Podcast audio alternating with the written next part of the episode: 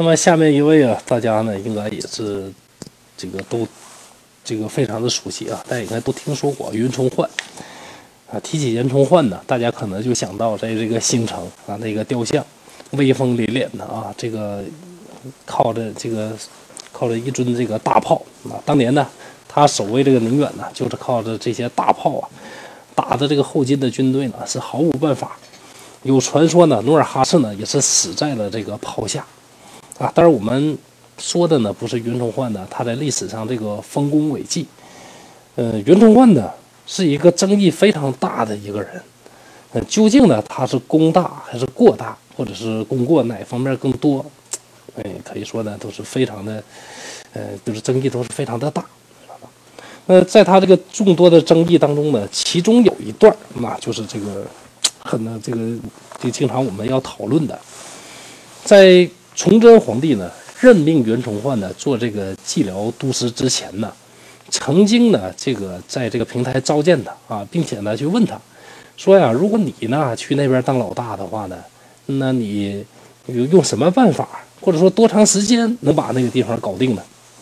结果袁崇焕呢信心满满，拍着胸脯啪啪的这个说，说我五年呢平辽，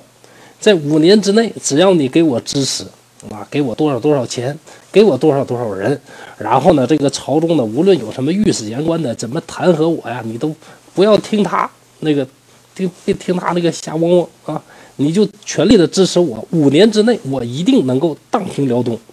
把这些什么贼奴啊，把他们都一网打尽啊，全都给他撵到河里边啊，打到朝鲜去，又是打到这个蒙古去，说的可以说是非常的，呃，非常的牛。但是呢，实际上后来呢，这个后来的历史大家也都知道了啊。五年平辽啊，当然这这是一种，就是一个胡吹，就是一个胡吹。嗯，虽然说呢，可能有情可原啊，有些事儿呢，确实是没办法。他说这个话呢，为了安慰皇帝呢，是没有办法。但是五年平辽这种话呢，在皇帝面前，怎么能够轻易的说出口？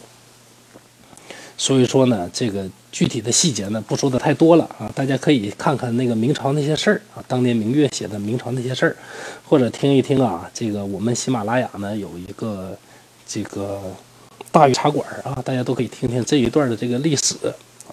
呃，这个我们就不多讨论了啊。怎么搞得今天的话题呢？这个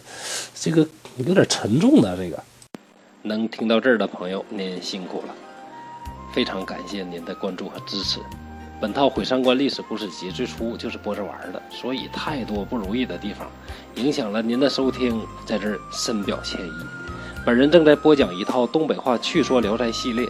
秉承本人一贯的毁三观风格，用东北话播讲不改变、不删减、不解读的高清无码聊斋故事。我将把所有《聊斋志异》当中四百九十多个故事全部用我的方式进行讲解，希望您能订阅和收听。让我用全力以赴制作的音频补足我的遗憾，谢谢你。如果你想订阅这套专辑，可以点击我的头像，然后就可以看到另外一套专辑。期待在另外一套专辑当中与您见面。